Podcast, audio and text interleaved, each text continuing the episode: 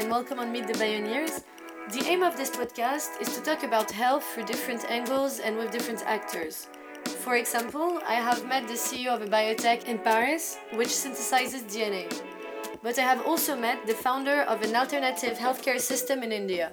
You will find tips on how to launch your startup in the health sector, what investors are looking for, but as well as more general discussions on health, ethics, challenges, and possible solutions in the healthcare sector today. My first episodes are in French. This one is the first one to be in English, but many others will be. I really hope you will enjoy the podcast. Please do not hesitate if you have any questions, and I would love to get your feedbacks. Enjoy! During this first podcast in English, I have met Melissa Kang, who is the founder of Sustainable Fund in Singapore. It's very interesting. She has a career that is very diverse. She's been in finance since 25 years and has gone through different groups like 3i, Morgan Stanley, and she has been manager of portfolios worth $1 billion. So you must be asking yourself, how is this linked to my podcast? Well, actually, she has founded a sustainable fund in Singapore that is called Jupiter Impact Partners. It invests in different kinds of projects, it can be in education, nutrition, but also in health. So, what's really interesting here is to understand what investors are looking for, why are investors interested more and more in impactful and sustainable projects. But all of this specifically linked to Asia concerning all of those kind of topics, which is a hub that is super interesting in all of the healthcare sector. Finally, we have talked about private equity and what is, makes a good candidate working in that sector, and specifically linked to health projects. It's been really interesting to talk about all of those subjects, so I won't spoil you anymore. Please give me your feedbacks. I hope you'll enjoy. So, hello, Melissa Kang. I'm very happy to welcome you today on Meet the Pioneers. So, you are currently a managing partner at Jupiter Impact Partners, and you've had a very interesting career. I would like you, if you don't mind, to maybe share that with us. Thank you, Maya. Thank you for inviting me. Yeah, um, myself, I'm from Singapore, and I studied economic political science as a student, and after that, I did uh, my postgraduate degree in finance, and I have always been interested in investment. Yes. So I started in the early days as um, I did SME finance for about four years, and after that, I went into equity research for also another four years. In 20 years ago, or more than 20 years ago, 1998 onwards, I joined a Europe or a private equity investment firm called 3i that's where I was trained in Europe and started my private equity career. So after about 13 years, in 2011, a couple of different lenses into my career. That is to use the skill that I have gained in investment to also add on ESG and also impact lens when I look at investment. So I was very lucky that I was uh, able to join IFC the private sector arm of World Bank Group, and I became the regional head for private equity funds. And I was moved, I relocated to Indonesia, to Jakarta, and responsible for a billion dollar portfolio. And each year I invest over $100 million in East Asia that cover 15 countries. Um, subsequently, together with some of my colleagues, we joined Morgan Stanley because Morgan Stanley, as a, one of the largest investment bank in the world, saw an opportunity to start creating programs for sustainable finance and impact. They basically recruited the IFC team. There were four of us to join to create the first global impact funds using private equity as the investment tool. It, the fund has done really, really well. It has outperformed a lot of non-impact fund. I did this until 2018. I left Morgan Stanley. The first thing I wanted to do is I really want to understand uh, deeper the opportunities that are available for impact investing in Asia. And also, yeah, I want to know where, what are people thinking about it, and why are there no impact investor that is from especially Southeast Asia right? Most of the impact investment firms are from the Western countries. So I did that. I set up a company called Jasmine Sustainability, focused on research and also do advisory work to help asset owners look into ESG factors and impact investing. And more recently, I managed to then recruit a team of investment professionals together with myself. We set up a company called Jupiter Impact Partners. So Jupiter is set with the intention to become a institutional grade professional fund manager to focus only on impact investment, sustainable finance, uh, predominantly in Southeast Asia. Okay, so that's where we are now.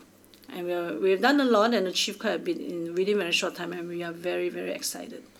That's very interesting. And so, when you were at Morgan Stanley, uh, you were investing in sustainability in Southeast Asia only, or in the whole world? So I have two roles at Morgan Stanley. One hand, on one hand, I'm a portfolio manager, so I was responsible for looking, identifying investment opportunities. So I covered what we call East Asia, just like when I was IFC. I look at China, I look at Southeast Asian countries. I don't cover South Asia, just this part. Uh, but I was the also the ESG officer for the business for the fund. So that is a global responsibility. So I look at the ESG performance of our investment also outside Asia, in United States, in Africa, Latin America. So it's a global perspective. Okay, great. And um, so, since you decided to uh, found Jupiter Impact Partners, um, of who was your team composed of? How did you choose your uh, yes team? Right, it's an excellent question, Maya. Anybody who want to set up an investment, uh, whether it's impact or any kind of investment fund, you need three things. Of course, first you actually need to know that there's a pipeline of deal flows. There's investment opportunities. You need to know that. Then the second is you really need a human capital. You need to have a team to be able to execute the investment, right? To convert them or make the investment and manage it afterwards the last thing you need is the money.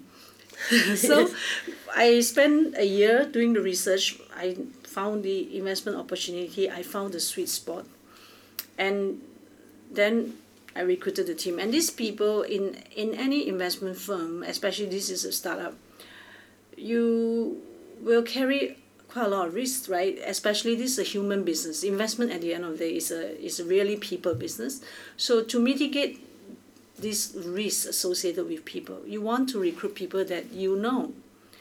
That's one that have also understand me and understand them and we have worked together before. That's number one. It's a very good, important consideration. But also people with the relevant skill sets. They have been doing investment that is in the similar sectors. It's, it's critical. So the learning curve is not is there's no learning curve, right? They can start being productive right away. And then of course very critical for impact investment that they have the same vision that they believe this is something that they want to f- spend their life the next 10 15 20 years of their life doing because private equity investment is a very long term investment. So we need a commitment. So the people that have recruited then are colleagues that have worked with me over the last 25 years so our my co-partner, founding partner, is someone who has worked together with me. We know each other for over twenty years. My CFO is someone who work we worked together together for six seven years in the same company. Know her for twenty years. I have a head of research. She has known me for twenty five years. We work together in two companies together. She has been working with me for the last year in the research capacity, and the one other uh, partner, he has not been a colleague, but what he has been is he has been a partner in the funds that I invested in. So we have a work relationship as well. And he has certain skill set that is really useful for what I want to achieve. As students, we hear a lot that private equity is you need experience before entering the private equity sector. I don't know if that's a myth or if it's true. If maybe a student can start three four years after its master to enter the, that that world or we need uh, 30 years 20 years experience uh, in finance to actually be able to enter those kind of funds okay really the private equity um, investment as a strategy has become very common these days, right? And there's a whole eco circle around it.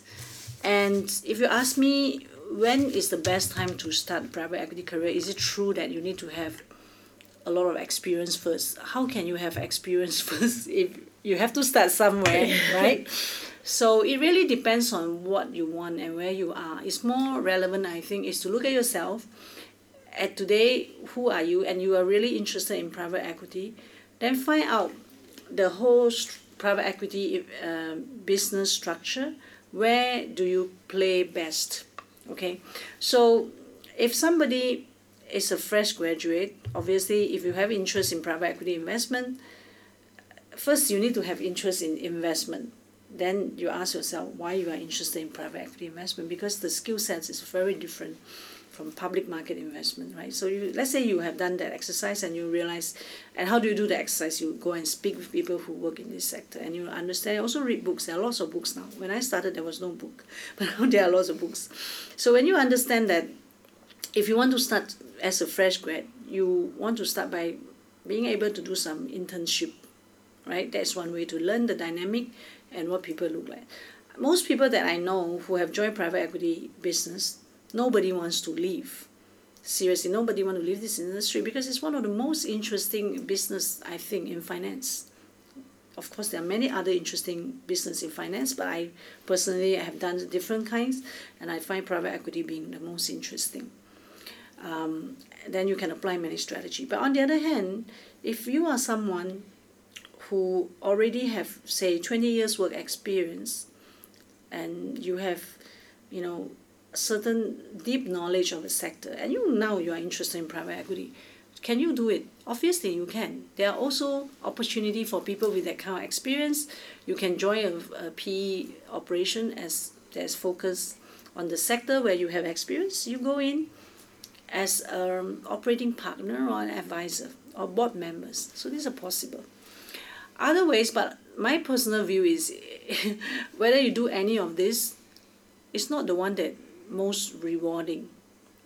I really believe that the most rewarding is to be the entrepreneur, to start the company with the skill you know, the sector you understand. You get private equity investor in to help you grow that company and then you create value out of that. I personally view that that is the most exciting if you want to be involved in private equity. yes, of course, to be the entrepreneur then. Yes, I really believe so. If it's to be the entrepreneur because you come with sector knowledge, will be the most exciting and it's the most rewarding. Of course, you take a lot of risks because at the end of the day, private equity firms, unless it's the one you founded yourself, but it is very challenging to start your own. It is very costly. But if you are working for somebody, you're just working for someone. yes, I understand what you mean. You have maybe more freedom. yeah, to, correct, right? So there may be a fixed structure, but as an entrepreneur, if you are the one who found it, you are the sector specialist, you know something, your role is to bring forward talents from different places to create the value that you see. But obviously, not everyone. Working for others help you to gain experience, obviously, right? And then we have this term called serial entrepreneur. So people like serial entrepreneur. They like entrepreneurs who start a company, do very well, move on, start another one until they are tired. Uh, on the professional fund management side, investors tend to not like fund manager that move and move and move. There's no continuity. But they like generally when I was investor, I liked that too. That people who are working for large organization and then they come up and become entrepreneur and set up their own small firm. Because they are the hungriest. When they are the hungriest they produce the most result. Yes and i believe that uh, those kind of uh, people also have know really well the sector. Yes. They have seen different companies they have seen uh, some companies uh, yes not work and then they know maybe what are the mistakes yeah correct. yes so that is the time where they can reap the most reward. You eliminate a lot of agency costs that sometimes trapped in a large organization. And I guess that what I've heard as well is to be an entrepreneur, you need to be really passionate about your project because you're gonna work on that project for a long time and it's gonna mm. be only that project. Whilst maybe consulting or private equity permit to see different kind of projects and to always be passionate about something new. Okay, so personally, I think that in anything that you do in life, you have to be passionate about it.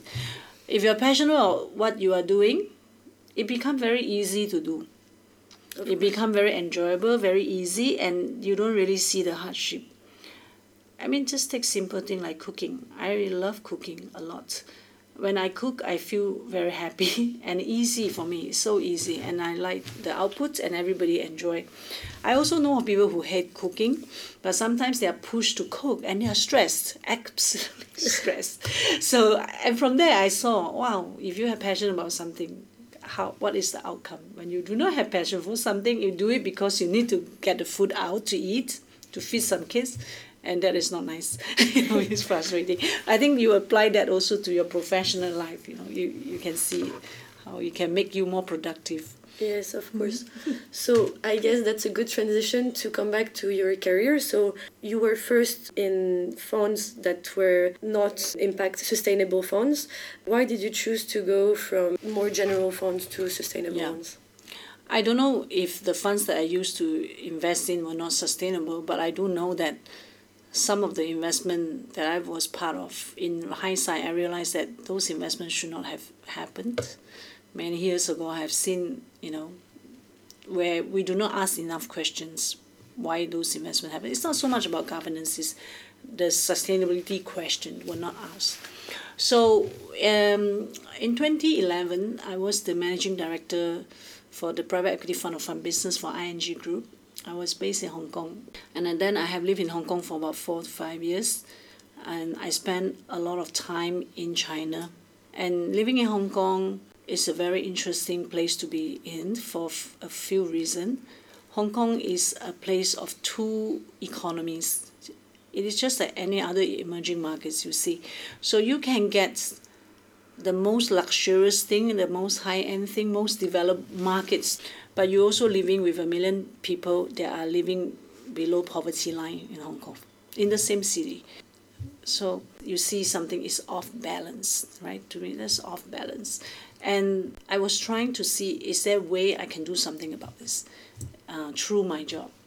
But I find that it was not the focus of where whoever I was working with, it was not the main focus. And my daughter at that time was about 16, my eldest daughter, and she wanted to go to United States to do her college. And she wrote 25 essays. She applied to 10 schools. So as a mom, of course, I read her essay to try to see, proofread her essays. And it was like a wake-up call for me. Through her, she was writing everything about irresponsible development, you know, unsustainable development, irresponsible investment, and what she's observing, you know, how structures and things don't make sense in Asia. And she traveled to many remote areas as well, together with us, and how she want to make change in the future. That really, to me, is like this is what the future wants. She's one person, and she's saying, the way the world is is not the world I want to live in, you know. So I decided at the time. I told my husband I want to move forward. So I left and my and then I was very fortunate. Uh, within a very short time, I was able to join IFC, and they they taught me, and I learned. So started investing with ESG lens, right? But IFC also is a developmental agency, so we're investing mostly in emerging markets.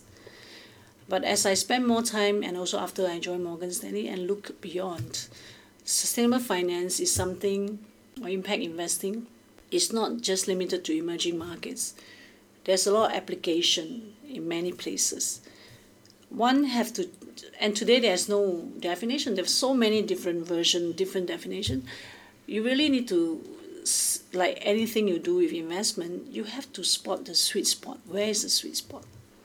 So my colleagues and I, we think we found the sweet spot. Okay. Is there a difference, very briefly, between impact investment and sustainable investment? Okay. So, sustainable investment really, in many people define it, right? But they look at it is really when you are making your investment decision, you take into consideration the potential impact to environment, society, also governance issues. So you have an ESG system to manage your decision, to help you navigate your decision. The end result of that is really to minimize negative outcome from investing. Because when you invest in anything, you can create an impact. The ESG part enable you to minimize any negative impact, right? So you can be more sustainable. Okay.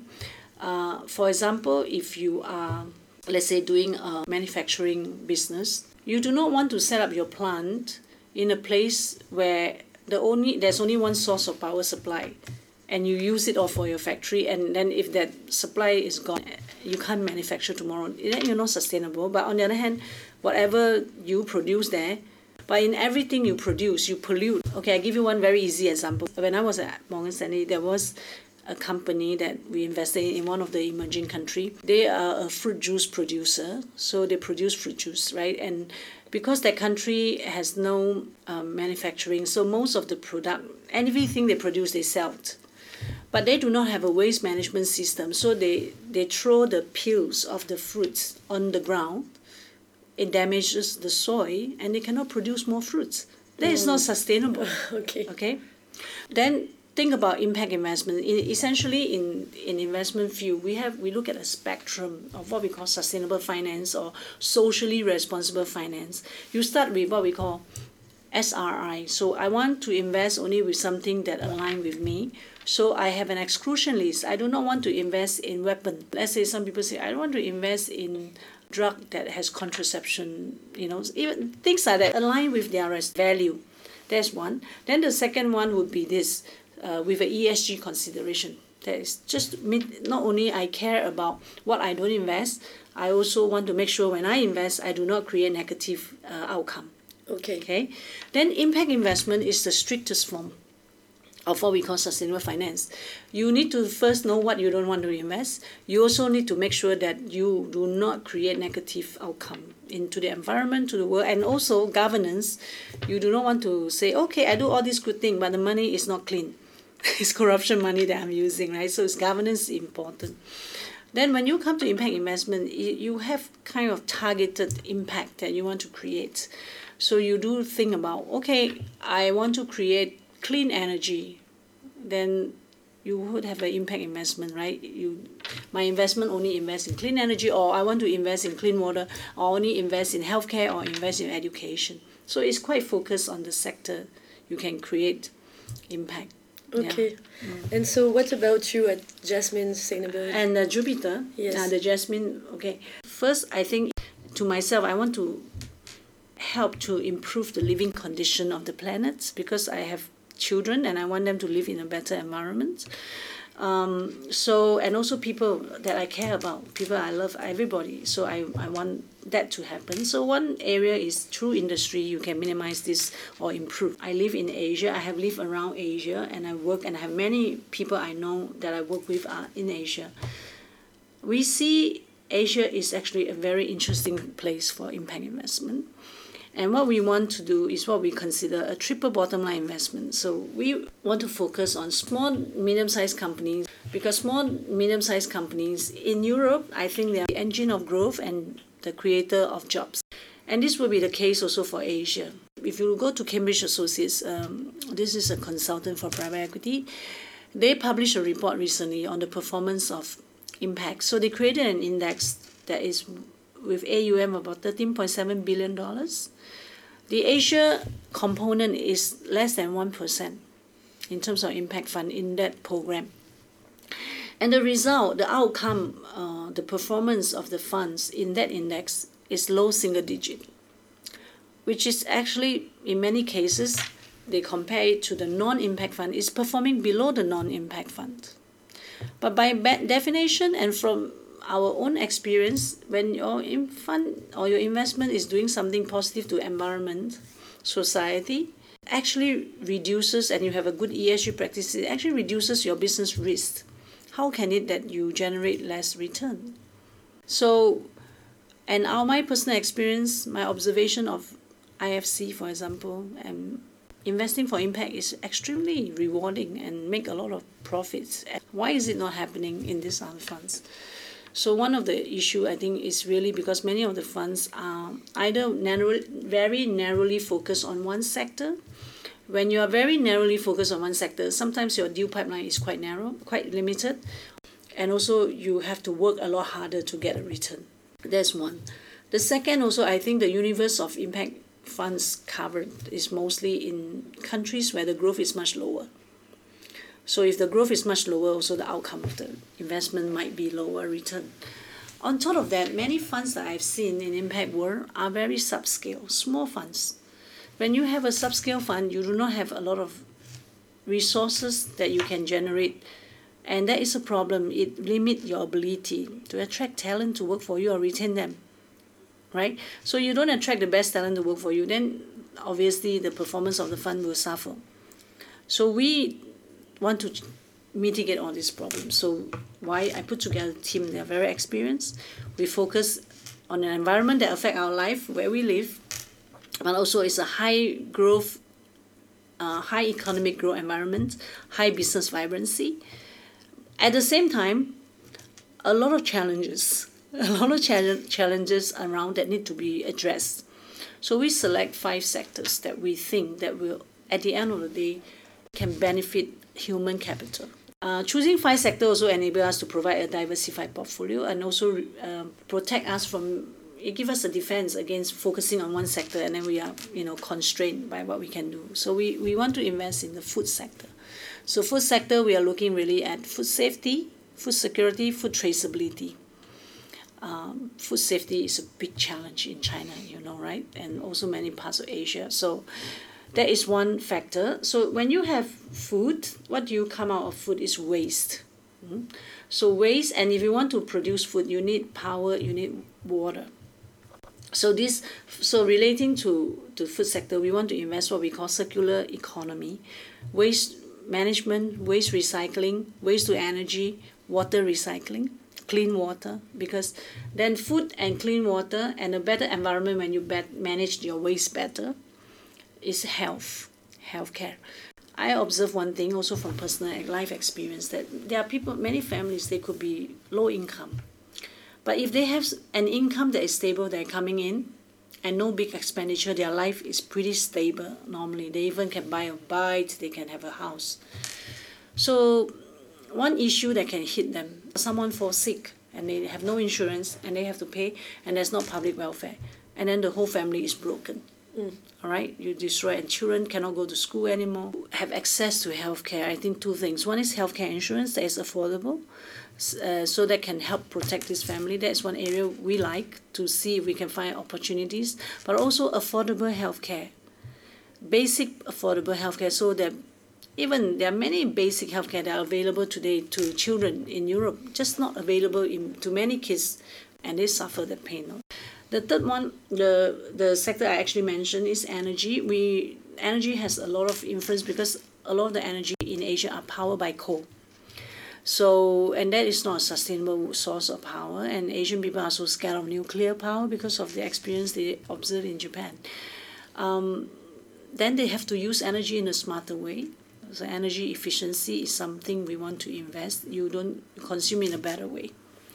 And the last uh, sector that we would definitely want to invest in and we like is education. And it's not just any education, but affordable education. So a lot of people can get educated from children to old people because aging is a major challenge that is facing the whole world today. Many countries are experiencing that challenge in Asia, Singapore, Thailand. It's very interesting. Is impact investment today in Asia something that people understand and want to invest in? Right. Impact investment has been around for a long time. I remember in 1992, I went to France. Uh, I went to Paris. I want to go Paris all my life. 92, I went to Paris the first time in my life. And I was very disappointed when I was there because it was so dirty And when I wiped my face with the tissue paper, it was black. 92. I never forget this. But today, if I'm in France, in Paris, it's clean. The air is clean, right? And many countries in Europe is clean. The air is clean. I love that. And I think that tell me two things, right? One, it's definitely possible for Asia to also become like that. Asian people are very capable and there's a lot of resources. It can achieve that too. So right now we have two most polluted countries in the world are in Asia, right? It's India and China. But I think the change can happen, can take place eventually. but um, the thing is, when you come to impact investment, why are people talking about it? Why it sound like some even people tell me, oh, you're so fashionable, you're always talking a fashion statement. The reality is not. It is really because of the very mega catastrophic natural disaster that has taken place due to global warming that shocked people out. I mean, this um, typhoons and floods has been happening for the last 20 years in Philippines in, in the coastal region. It just get more and more. Every day people are praying it's not going to happen next year. It just happened more next year. But there was no concrete action taken against that, I believe. And even there was no uh, parliament act against it or bill passed against it. Bank was still lending to companies that were burning down forests. But that has come to a stop. So you can see even in China in 2015, they have created a Ministry of Environmental Protection. Before that, it was just one department. So there's not only there's proper regulations, there's proper enforcement, right? And today, in 2014, I believe, in Indonesia, they have also implemented that the marine protection laws, that how they want to protect the ocean. So all these are happening, but in terms of impact investment, I really believe that um, doing that is at early stage in Asia okay uh, may, most of the impact investment are funded by rich families that care about it uh, mainstream institutions are not doing that yet it is a long education process and i have spoken to some people who are in position of power that control the flow of capital and they think that it's something really cute that i'm doing or it cannot make money or um, it is about my personal vision or some small group of people, it doesn't affect their life. To me, I'm shocking to hear that, but it is a process, right? But it, the process will happen very fast. There are some other organizations that are, I work with and some other institutions. They are more advanced than others to think about this too. So, and one thing I do know about Asia is when we want to adopt change, it changes very fast. Okay? But some things change slowly, but other things can change very, very quickly. Because many years ago, if you go to Hong Kong, it is really not a clean city, right? But ever since they suffered 2003, there was SARS. Hong Kong cleaned up the whole city. Seriously, the standard of the public toilet in Hong Kong is higher than Singapore. Seriously, you know. So I think change can happen. Uh, it, that we can learn and implement that and continue to influence the flow of capital and the behavior of people who make investment to think how they want to invest. Do you believe uh, we just finished a week here at ESSEC that's called the Imagination Week, ah. and the theme was living together in 2050. And so uh, we talked about many different subjects. And uh, as I listen to you, I think to myself, is finally impact investment going to be turned into laws? And you have not impact investment, but sustainable investment. Is it finally going to be uh, something everyone will have to do? I In think definitely, right? Absolutely. Like yourself, like my daughter, her friends, all the people who are born from the 90s, they all want to only ensure the environment they live is a different one and it's better than now. Okay, they're tired of all the disasters that's happening. So the millennium that we call it, majority wants that, and they're going to be people who are going to take over the wealth and the control of the world. This is what they want, right? So it will move definitely from a few very sensitive rich people billionaires that put some money to make changes, it's going to become, I think it will not take very long, maybe two decades at most, it will become the main consideration. I have seen family office that have converted themselves 100% to sustainable finance only. And I'm optimistic, and my personal goal really is I think that in the future, all investment program must have an ESG consideration. Of course. since more and more business are going to probably be more and more sustainable, we can think about the fact that it's going to be really profitable to invest in those kind of. Uh, of course, it will be. Uh, and next time, I think going forward, investors are not, and even business owner, they are not just going to report to their shareholders how much profit we make. They also will start reporting to the shareholders how sustainable we are because it has started in Singapore, the stock exchange has started in 2017 that it's mandatory for all companies to publish a sustainable report every year, right? Disclosure. So it's just going to get, the bar is just going to raise and the other stock exchanges are going to follow. Yeah. Okay. And so, to come back on a previous point, as a pharmacist, I would like to join uh, that sector. And so, I think to myself, is having a specialization in pharmacy, is it something that will help me in that kind of sector? Are, for example, people in your team specialized in something particularly? Mm. Or is it good to be adaptable and being able to understand different kind of sectors equally? Well, I think um, a lot of people, you know, many people can become an investor. You you don't really need to come from any kind of background. In fact, when I was a young uh, executive doing investment, I was told if you want to do investment, you just need two things. You just need money and a lawyer. You can sign a contract. You can make investment, right? Uh, but increasingly, it become it is becoming more and more competitive. So let's say private equity firms they are interested and to improve their ability to analyze business opportunities in certain sector, they want to recruit uh, or build a team that have a sector specialization. But if you are somebody who had just finished a degree, four years, are you going to be a real expert? I don't think so.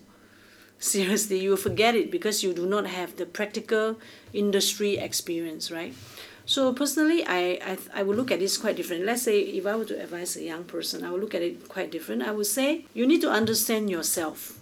What is your passion, right? What do you want to do? in your life. You said, well, I really like to do investment. Okay, the whole business of doing investment is quite different from investment itself. Okay, you can learn everything about investment through doing a CFA degree, a, call, a program, or read up. But essentially, you need to be a people person because it's all about people. How to influence people, how to negotiate, it's all about negotiation and manage. Right? If, if when you want to make investment, there are two kinds. The simple one is go to the stock market and buy shares. Look at technical reading, the index, buy the share when the price is down, sell it when it's high. Very simple. You can do it no matter what your qualification is, or even if you have no qualification, right? You can learn the technical reading. I learned that too. Very easy. When you want to do private equity investment, it is very interesting because the money does not change hand between two people. It go into the company and it is negotiated privately. So you have a chance to say what I want to this money to achieve. So you must be able to negotiate and monitor where the money goes and provide input.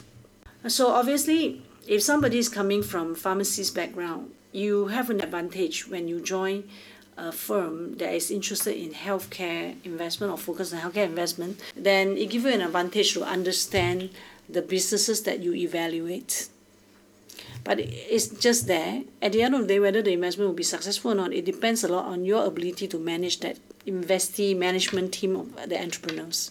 So the people skill, I think, is quite critical. Okay, so it's not necessary, but it's a plus. For example, I'm hiring intern to join me I'm not so critical about what industry they come from, but they must have certain basic skills that I need, like to do financial analysis, to ask questions, prepare material, write papers, anal- and being analytical. It does not matter what background degree you had before, but to me, obviously, if I have a student who is a pharmaceutical background, I will ask the person to do the healthcare deal. But it doesn't stop the person from looking at the other deals, right? Because a lot of the time, the business model, the, the industries, you can analyze it with common uh, analytical, basic analytical uh, thinking, critical thinking. When you come to really technical, you can always find a specialist to help you. You will engage a specialist to help you, right? So it's not the most critical. But I, on the other hand, I mentioned before, if you have been developed and your education has been in certain sector like pharmaceutical and you you care about it you can think about and you like business you can think about how can you make a business out of it so there's this lady i know in thailand She is a trained pharmacist. And she realized that there is no affordable personal care product for the farmer's wife in the rural area that is safe.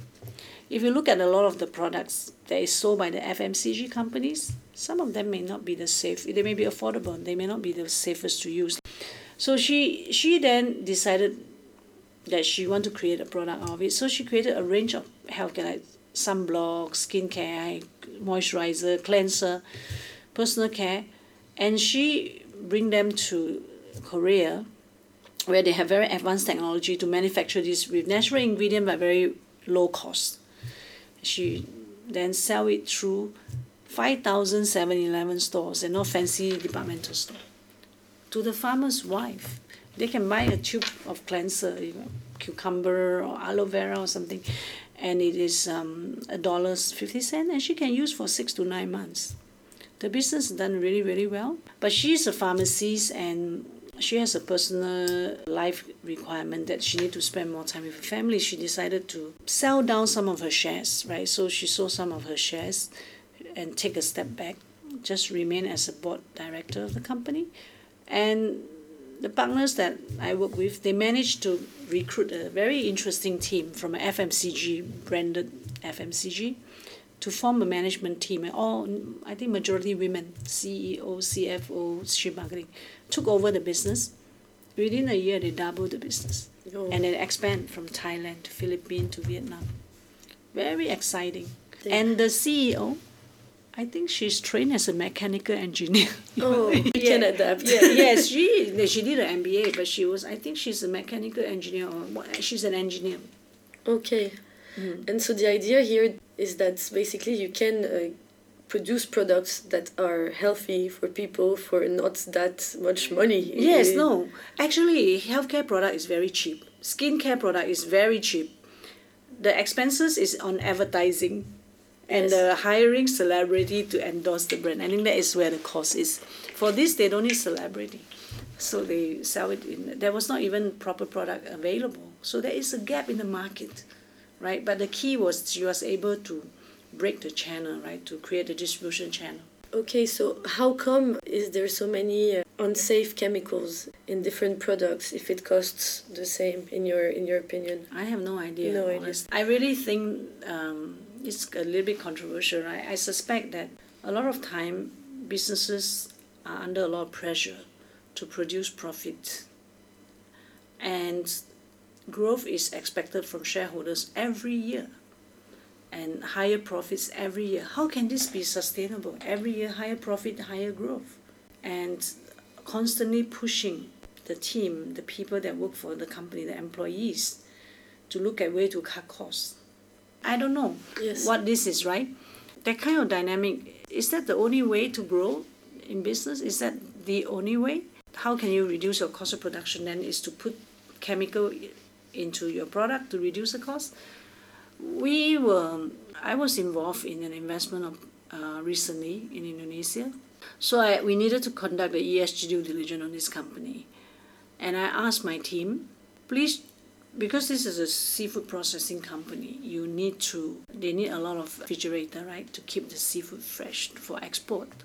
So I asked them to check the gas, what is used in the refrigerator. And my team was shocked. It's like they contain CFC that mm. damage the ozone. This is banned in EU. So the all, the management team were very scared that we will turn down the deal, and they went down every shop everywhere to find the gas to replace. They cannot find. It's not available. There is does not contain CFC. But in Singapore, the refrigerator don't contain CFC anymore. It's banned, Yes. right? So who are the producer of these products? Very big names, listed companies, and many shareholders probably are part of wealthy family also. I don't know, big asset manager. Yes. Yeah. But that ozone, you can sell it to Indonesia, doesn't matter. You live far away, you are in somewhere in maybe in America, you don't know, you don't see Indonesia. But they damage the ozone, also damage your ozone. Yes, of course. right? And then also the part about somebody was laughing at me and said, Why your farmer's wife needs skincare? The farmer's wife in the past don't need skincare. Actually, the truth is also because of this uh, climate issue that they face. The ozone is much more damaged now than it was be, and it, the sun is a lot more damaging, and they work under the sun all day, you know, and the air is a lot more polluted than it is. yes, of course. Okay, so thank you very much for uh, those precise examples. It's very interesting. So, something I think about uh, a lot is what would be a dream candidate to integrate the impact investment sector, in your opinion? Okay, a dream candidate, it depends really on what level. I have worked with many, many people. Last year, I have a great opportunity to work with one person in Indonesia. To me, he's a dream candidate. So, this person, his basic degree is economics. He's extremely analytical, passionate about investment, has very good eyes for details, and he is like a poker player. You cannot understand what he's thinking, but he's extremely thoughtful, self starter. You don't have to tell him what to do, he already know what to do because he's so interested and he doesn't ask what do I get out of this. He just do it because he really enjoy it. We worked through a few deals together and late nights I asked him please go to bed. He's still doing it together with the other people and he's inspired younger analysts as well. And after the work he would write to me and thank me thank you for giving me this job. I really like it. and working really hard. I was like, oh my god, this is a person that I must always have him in my team. But this is to me is a dream candidate. It's a person. I mean, you put it in a simple way. It's really um, someone is self-propelled, self-motivating, self-managed. I like people are they are like that. Yes. You know, there are also situations where he tell me, no, you cannot do this. This is wrong. It will not work. You know, he would stand up and tell me that. Okay, so uh, he's opinionated. He push his opinion at the right time, and he works hard. And he works hard, and he's also fun to work with. We have a lot of fun together. We have a lot of jokes together, and we love to eat nice food together. He's a great guy, and I really think he to me is a dream candidate. You know, I wish to meet more people like that. So he has both sides. There's a relaxed side and there's a professional side. How old is the, that man? Uh, the candidate, uh, yes. this person, he's 31 years old now. So oh. he has worked for around 10 years now. My friend really trained him, but he, the way he is, is not the training. The way he is, is the the the, the personality is like. Yeah. I've heard a lot during my different uh, internships by discussing with people that in the end, it's the personality is mm. really this one of the most important yeah. uh, factors to work with someone. You need to know things at yeah. work, um, but actually you can learn yeah, so for me, personality is one thing, right? The drive, the personal drive is very important. The very silent drive, right? The determination, the intellectual curiosity. You know, some people think, oh, to be curious, and they're curious about everything. They poke the nose into everything, right? Without understanding, is this the right time? That is wrong. What not interesting for me. Intellectual curiosity is they see something they never know before. They don't dismiss it. They go find out and apply I, I think that is very, very unique. Uh, I like that. It's not everyone. Do you have someone in mind if I ask you, uh, someone inspiring? Mm. For me, people who inspire me, I realize it's always someone younger than me. it's never. Younger people learn faster. Today, my daughter is 24. At 24, she's far more educated than I am. She's far more knowledgeable than I am. She learned, She's far more technically savvy than I am. And because people learn much faster, the ability to learn, the access to knowledge is available. So they inspire me a lot. Not so much to compete, but you feel that there is hope in for the future. And then I look at my younger children, the younger second and the third one. They, at their age, just seven, they are far more ahead than their sister when their sister was seven. The newer generation, they learn more and more than the previous generation. What do you believe? Uh, why why why so? Is Why it because is it like uh, the society goes faster and faster and they need to uh, keep pace? Okay, no, two things. It's really um, the availability of resources, technology, innovation. So during my time, we don't have phones, right? Uh, but today, my younger kids they are learning with iPad in school, so the access to information through technology is a lot more. I think one. I think that's one factor. The exposure, also during my time, I have never traveled out of Singapore until I was like 21 or something like that. I had my first flight when I was 21. But my daughter started traveling like since she was like two years old or something, and she's been to many, many countries, and she's even been to Africa, and I haven't been there. But the youngest one, they have also traveled a lot. You know, so traveling also give you a lot of knowledge and exposure and Im- impression. Um, maybe until I'm 21, all the people I know are Singaporean people, but my youngest kids were at international school since they're four years old, so their friends are very international, so they learn a lot more stuff. So I think the environment, the technology, and enabling that. And don't you think that the fact that the kids have an easier life today, maybe uh, in Singapore, in France, maybe makes them less hungry to build big things? It's a good point. Um, okay, I have heard of this saying capable parents can produce very useless children. Some people say that, and that's something scares me. Mm. so if the parents are very capable, they do everything for the children. There's nothing for them to do. So the kids just wait for something to happen. But I don't really think that in today's world, children have it better off than my time. My time, I have a lot of time of my parents my kids don't have a lot of my time as I would they would like or I would like, right? Because we work a lot more than before. Also, those days there's not a lot of employment opportunities. Of course, we're poorer, there's less income, but we have more family time. We don't study so much, spend so much time in school. We spend more time with our parents. So that part, I think, uh, is harder for kids because at the end of the day, children always like to spend time with their parents until certain age, right? Second thing is I'm not talking about maybe this apply right. I come I come from a time when Singapore is a developing country. I have huge opportunities that enable me to excel and propel myself. And I move through social uh, groups myself, and I get to meet many people and learn and work in different kind of organization i find that it's getting harder and harder because everyone is getting smarter is getting com- more competitive. It's harder to outperform.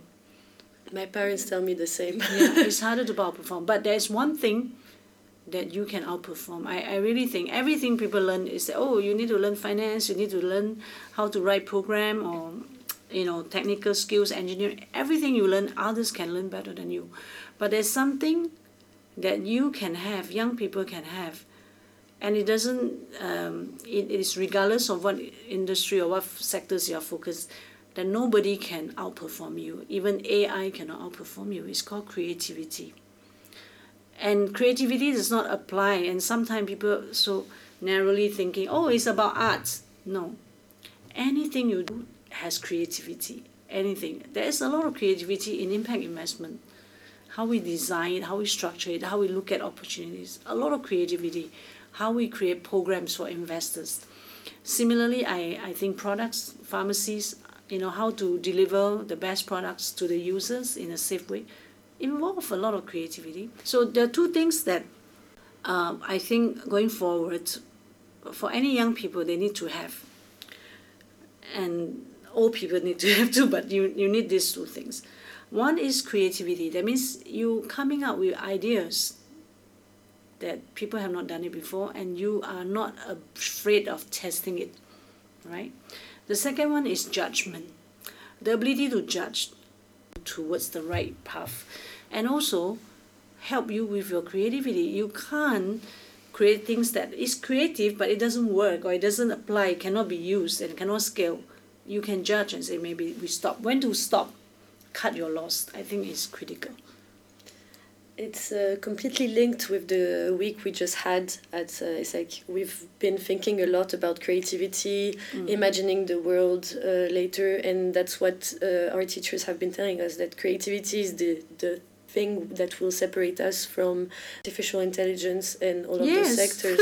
but what is scary is that when they ask us to be creative, we saw at the end of the week really hard to be creative and we've brought up in the same schools and in the end when we ask us to be creative we tend to give the same projects oh, we have okay. the same type of creativity mm. and um, it's something that makes me think that we need to keep on developing that part inside us because that will be what will be very important in the future. I'm, I'm not sure whether one can develop creativity, I don't know, but I do think that there are certain things you can do with yourself that can enhance your creativity. Um, for me, I find that traveling, uh, I make sure that I, I have some travel that give me a different impression. It has a stimulation for me to think differently of things, you know. So sometimes doing something in a fixed way for too long, you get stuck. Go away, go and do something different. It inspire you to do something else, right? So I think that's one way to enhance uh, the ability to think out of the box, think creatively. And for me, I I always draw analogy in different things I see, and then I try to look at it from different, you know, in different perspective. How does this relate to me? Is there something I can learn from it? It has it helps me a lot in thinking of solutions. Creativity is about giving solutions. Some people are born more creative than others. It's true. You know, I have twins. One of them definitely more creative than the other one. Um, it's born like that. It's always producing something with hands and drawing. But creativity is not limited to them. There are more than that in your life path. yes. And there is something that uh, really interests me in what you said. Do something that someone hasn't done before. And you didn't say just think about something that someone uh, has never thought about before. Mm. Because during this week, actually, what they keep on telling us is that everyone has thought about probably the thing you have thought oh, about. Of course but the only difference you can have with them is to actually do it and, yes and it's the way of doing it as well yes obviously uh, and always is is not always the one who first think about it is the one who succeed exactly. you know it's the one who can carry through and thinking of something is easy um, carrying it through is the hardest and that's the reassuring part. I believe that we still have room to do things, many things. Oh, of course. Uh, there are many. Yeah, I mean, you are already doing something creative. You know? I haven't come across a student that is doing a podcast and want to talk to me about investing for impact over podcast. So already quite interesting and create unique. Thank you. and so, would you like to add something, uh, maybe, to the podcast? Yeah, just uh, there's a questions. I think sometimes students like yourself from another country will ask me whether you are handicapped or less advantage for you to work in Asia, for example, you're from Europe. So I think Asia offers a lot of opportunities for many people because it is high growth. But on the other hand, Asia is also full of resources and young people. You cannot look at it whether this is Asia or this is anywhere you just need to be able to offer something more unique than others.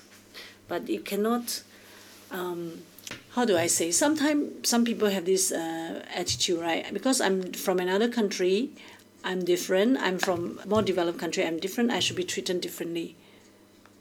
No, if you join any organization, you will be like any employees. You are expected to work hard, and I don't think you are disadvantaged if you have if you meet the you know the company where their needs is what you can offer because singapore for example is a very open society right all kinds of people live here many companies are here hong kong is the same in some countries you may have language barrier maybe but on the other hand for example i know many french people that are working in china you know so if there if you're interested to work in certain markets you need to build your network developing a network is very critical yeah.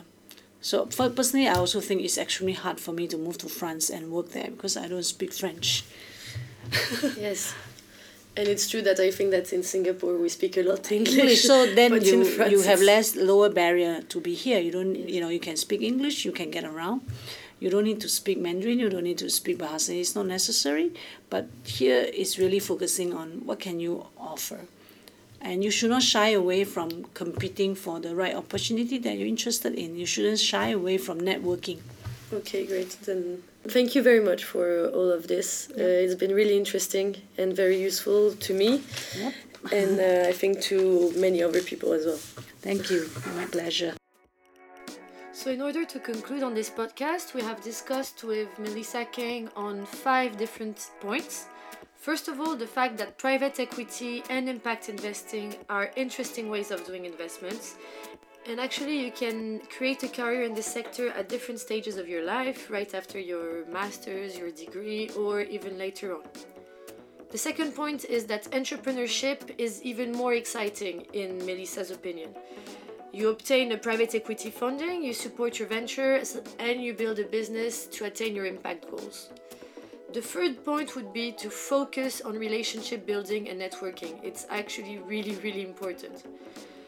The fourth point on this conclusion is that the world is indeed getting more competitive, but however, your creativity is going to differentiate you from the rest and where you can outperform others. And the last point, fifth and last point, is that never stay stagnant. Keep reinventing yourself. Thank you very much for listening, and I hope you enjoyed it. See you soon.